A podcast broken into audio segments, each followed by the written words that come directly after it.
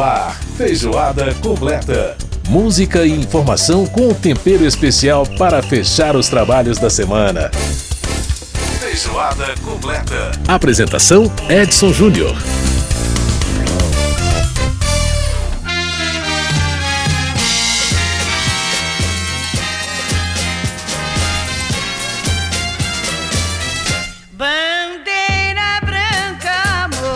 Saudações feijoadísticas! Um grande abraço para você que está com a gente pela Rádio Câmara, pela rede legislativa de rádio, pelas emissoras parceiras em todo o país. A gente está aí ouvindo Dalva de Oliveira, Bandeira Branca, abrindo o nosso feijoada completa desta semana.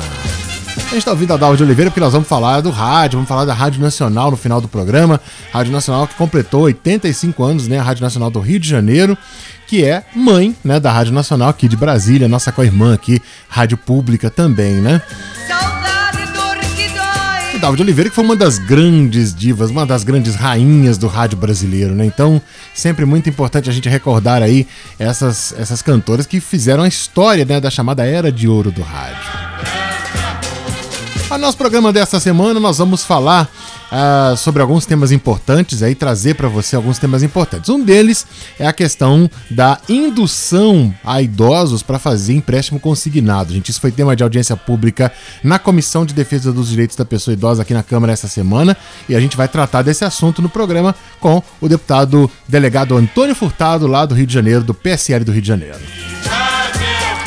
Vamos falar também no programa de sobre viagens. A Adriana Magalhães vai trazer pra gente no quadro Atravessar Fronteiras as, os locais, né, os países que já podem é, receber turistas brasileiros, inclusive a questão da vacinação, quais vacinas são aceitas e também os países que exigem a questão do teste negativo de Covid, teste PCR. E vamos ter no programa também a história aí da Rádio Nacional, os 85 anos dessa emissora que é, é uma das mais importantes e confunde com a própria história do rádio no Brasil. É isso aí, o Feijoada Completa já está no ar. E a gente começa com um clássico, a composição de Erivelton Silva, Ave Maria no Morro. Com ela, o rouxinol brasileiro, Dalva de Oliveira.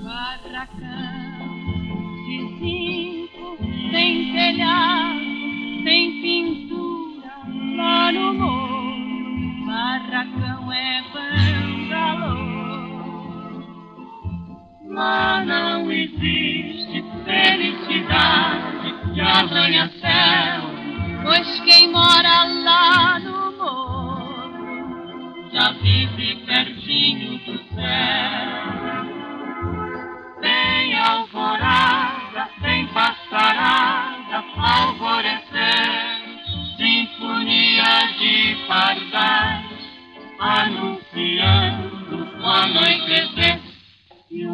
morro inteiro, no fim do dia, reza uma prece, Ave Maria. E o morro inteiro, no fim do dia, reza uma prece, Ave Maria.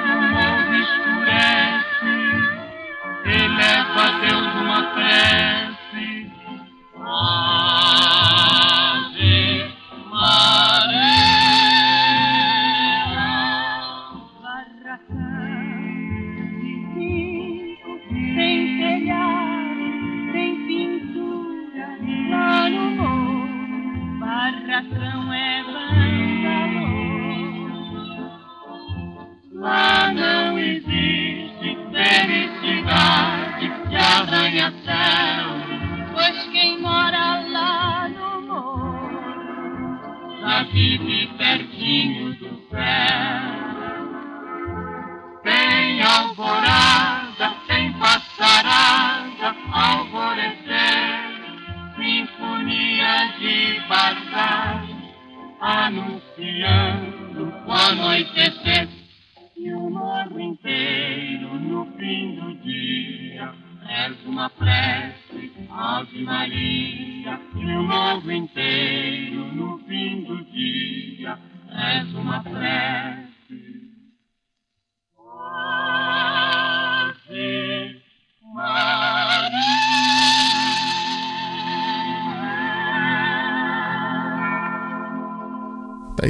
Ave Maria no Morro, belíssima canção de Elivelton Silva aqui na voz de Dalva de Oliveira. É, gravação antiga, né, gente? Sem remasterizar, essa versão não, não foi remasterizada, então realmente é uma gravação bem antiga. E aí você vê que a qualidade de áudio não é lá aquela coisa maravilhosa. Mas é muito bom para o registro e para a gente compreender um pouquinho dessa história da era de ouro do rádio, com Dalva de Oliveira, uma das grandes cantoras aí dessa, desse período da história da música brasileira.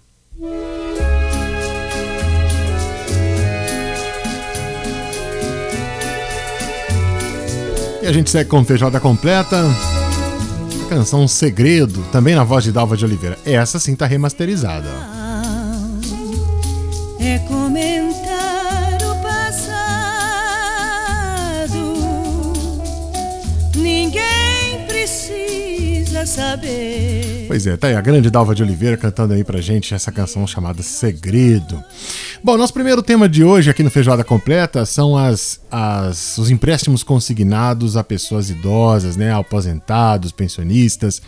Uh, a Câmara realizou uma audiência pública, a Comissão de Defesa dos Direitos da Pessoa Idosa realizou uma audiência pública para debater a questão aí da indução, né, da, do convencimento dessas pessoas a, a adotar empréstimos e mais ainda, o que é pior, né, da concessão fraudulenta de empréstimos a pessoas idosas e depois que vão ser empréstimos que vão ser descontados na, na folha de pagamento aí, né, no contra-cheque do aposentado. Normalmente ah, essas, essas ah, contas, né, essas, esses empréstimos aparecem na conta da pessoa sem que a pessoa saiba e aí por, por falta de instrução, por uma série de coisas, a pessoa acaba gastando dinheiro e ah, o entendimento até do Poder Judiciário é que uma vez o dinheiro foi gasto, significa que o idoso concordou né, com o depósito daquele dinheiro na conta. É um negócio muito complicado. Bom, sobre todos esses, todas essas variáveis, toda essa questão, a gente vai conversar agora com o deputado delegado Antônio Furtado, ele que é do PSL do Rio de Janeiro, delegado de polícia há mais de 10 anos, e vai conversar um pouco com a gente sobre isso, porque é uma questão que ele já deparou com ela como policial e também, né, agora está enfrentando aí na sua, na sua, no seu trabalho como deputado federal. Deputado delegado Antônio Furtado, um prazer em conversar com o senhor aqui no programa. Como é que vai? Tudo bem? Prazer em tê-lo aqui. Tudo bem, Edson Júnior. A satisfação é minha de participar do programa Feijoada Completa. Pois é, muito obrigado aí por, por estar com a gente. Bom, de, delegado, é, deputado, a gente é uma questão aí que vem sendo discutida na Câmara já não, não, não é de hoje, mas que sempre aparecem elementos novos, né? É essa questão aí da indução de pessoas idosas à contratação de empréstimos consignados isso foi tema de uma audiência pública essa semana é, da Comissão de Defesa dos Direitos da Pessoa Idosa, exatamente falando sobre esse assunto. O senhor foi autor do requerimento para a realização dessa audiência. Então eu queria que o senhor contasse um pouco para a gente a razão de o senhor ter pedido essa audiência especificamente, qual o mote que o senhor queria nela e qual, é, quais, quais são os resultados que o senhor acha que essa audiência trouxe? O que, é que ela trouxe de novo, de elementos interessantes aí para é, esse assunto? Primeiro, amigo, destacar que eu sou delegado da Polícia Civil do Estado do Rio de Janeiro há mais de 10 anos e sempre prezei na proteção, não apenas dos idosos, das mulheres, das crianças, enfim, daquelas categorias que são mais vulneráveis. Eu tenho como uma cidade que me ajudou bastante a chegar em Brasília, como deputado federal, a cidade de Volta Redonda, no sul fluminense, no estado do Rio de Janeiro. Numa conversa que eu tive com o doutor João Silveira, que é advogado do PROCON do município, uhum. ele me esclareceu que estava acontecendo esse grave problema dos empréstimos consignados fraudulentos. Sabemos que, no ano de 2019, as reclamações que o portal do consumidor aponta foram mais de 40 mil idosos que reclamaram. Sim. Idosos e não idosos, porque, em regra, o idoso ele é uma vítima preferencial desse tipo de golpe. Uhum. Em 2020, esse número, esse número pulou de 40 mil reclamações para mais de 90 mil, ou seja, um aumento de 125%. Sim. A partir daí, eu entendi que era fundamental que nós discutíssemos com especialistas esse tema para buscar algum tipo de solução. Como você bem frisou, não é um relato novo. Há alguns anos isso já vem se arrastando. O que a gente se preocupa é que o idoso ele merece ter uma paz de espírito, ele merece poder descansar, ele já contribuiu a vida inteira. E no momento que ele deveria ter um retorno, um descanso e uma paz, ele não tem nada disso, porque aparecem esses abutres, e normalmente nós temos os chamados correspondentes bancários como grandes responsáveis por esse tipo de fraude. E eu digo que, ao perceber que idosos que não pediram empréstimo têm creditado na sua conta valores e sem saber que se trata de um empréstimo, porque eles enganam o idoso, faz o uhum. idoso crer que aquilo ali é um benefício de aposentadoria, um benefício de pensão. A partir daí, amigo o idoso gasta aquele dinheiro uhum. e começam as prestações a serem debitadas em folha. E isso pode gerar grandes traumas, sofrimentos e até suicídios. Porque o que a gente tem que prezar, e eu prezo como delegado de polícia e deputado federal, é que as pessoas não sejam induzidas em erro. E você me perguntou qual foi a consequência, os desdobramentos, a impressão que eu tive da audiência pública. Foi a melhor possível. Nós chamamos especialistas, chamamos a doutora Ieda, que é presidente da Associação dos Idosos, e a doutora Ieda Gaspar, presidente da Federação, melhor dizendo, das Associações de Aposentados do Rio de Janeiro, também o João Silveira, advogado do PROCON de Volta Redonda, o delegado de Polícia Civil José Paulo Pires, representantes da ADEPOL, como a doutora Raquel Galinatti e o doutor Mário Leite de Barros Filho. Logo, foi um debate muito qualificado, onde eu saí da audiência, Edson, com a visão clara de que nós precisamos de um novo tipo penal, ou seja, um novo crime que possa punir quem pratica esse empréstimo consignado fraudulento, porque não há ainda na nossa legislação algo que consiga combater com rigor esse tipo de conduta. Pois é, o senhor falou exatamente em cima da minha próxima pergunta, que era exatamente em cima disso. É, é, a questão se, se ela deve ser resolvida via legislação, ou seja, se já é, há necessário se é necessário um ordenamento jurídico novo nesse sentido, é, ou se a questão seria só fiscalização. Quer dizer, o senhor está é, colocando aí que realmente é preciso tipificar esse, tipo, esse crime é, no Código Penal brasileiro, seria isso? Basicamente é isso. O que acontece? Nós sabemos hoje que quem é prejudicado, o idoso, qualquer pessoa que passe por esse tipo de aflição, em regra, para resolver, precisa ingressar com uma ação na justiça. E nós queremos que haja uma simplificação e que se evitem novos casos dessa natureza. Uhum. Para isso, uma das sugestões da audiência pública foi utilizar a identificação biométrica para confirmar que a pessoa de fato solicitou o empréstimo. Uhum. Então, o que, que eu penso? Em que pese hoje se é possível ações de ressarcimento, se é possível pedir multa para essas instituições financeiras, e também é possível entender que há estelionato. Eu entendo que se houver um crime específico que combata isso, nós vamos reduzir muito essa ocorrência. Uhum. Porque o grande problema começa quando o dinheiro é colocado na conta. E Sim. quando o idoso gasta o dinheiro, o Poder Judiciário tem entendido que ele aceitou o um empréstimo. E aí começa o problema. Então, uhum. na minha opinião, nós temos que combater. A ideia da identificação biométrica é boa, mas eu entendo que é muito importante nós coibirmos isso punindo criminalmente, de uma forma clara, essa conduta do empréstimo consignado fraudulento.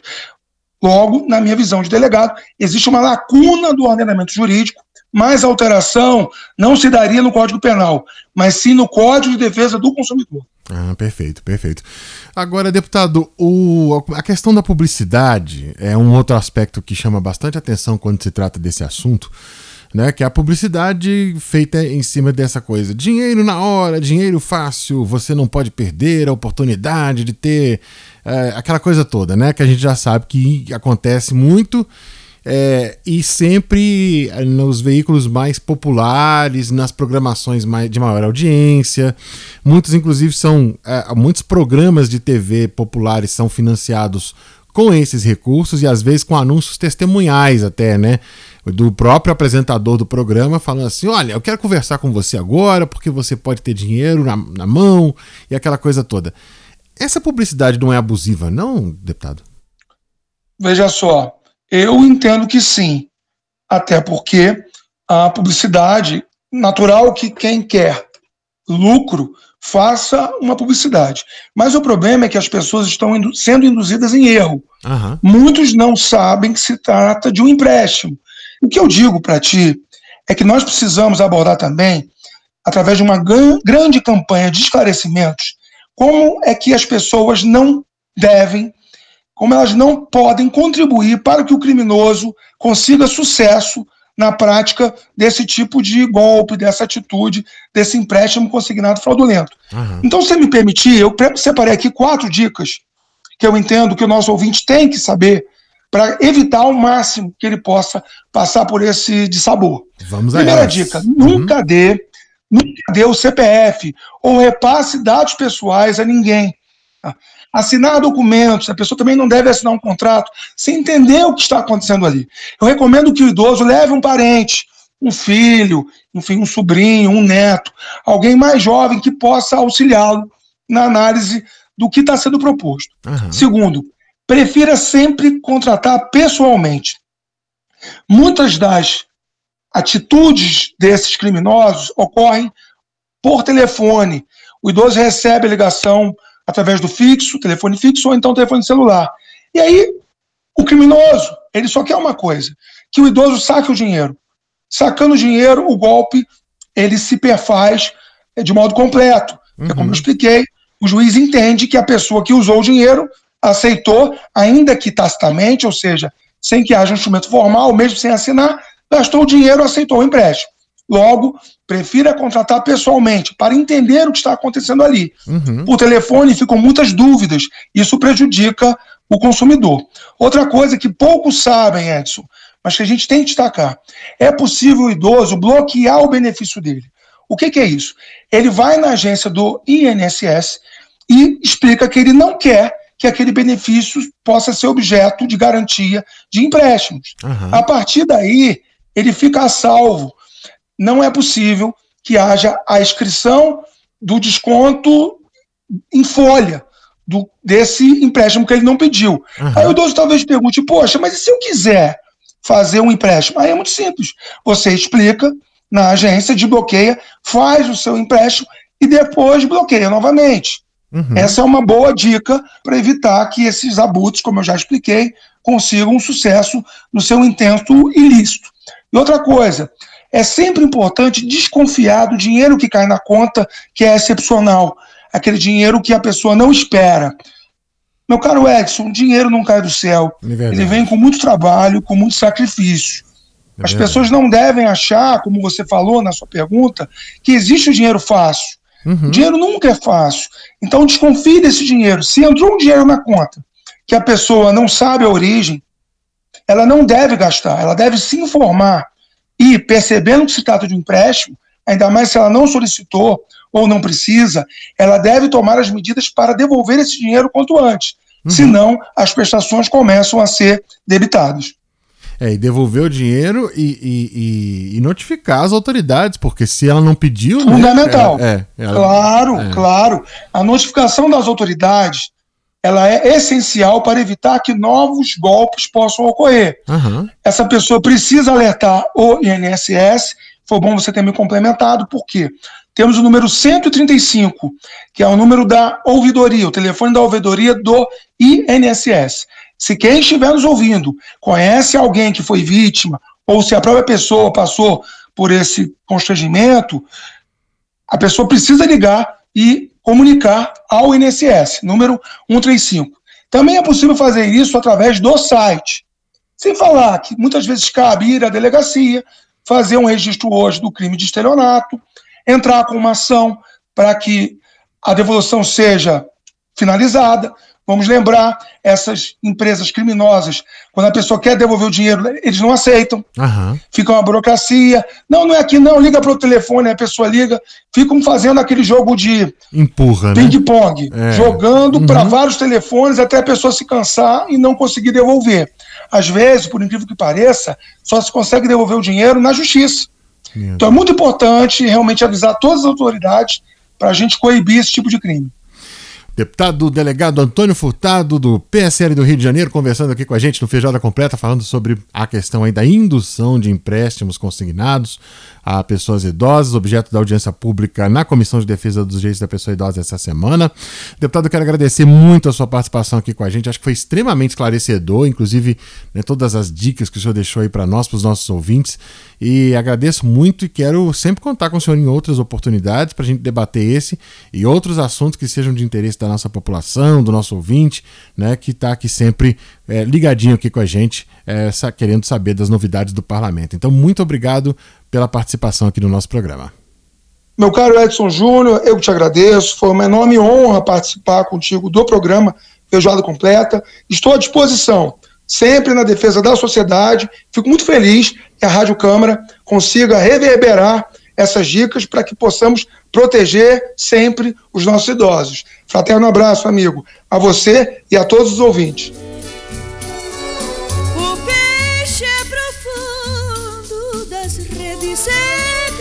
Muito bem, ouvimos aí a participação do deputado delegado Antônio Furtado, do PSL do Rio de Janeiro, aqui no Feijoada Completa. A gente vai para o intervalo e volta daqui a pouquinho. Você ouve mais um trechinho da Dalva de Oliveira cantando o segredo. Uma, daqui a pouquinho a gente volta no Feijoada.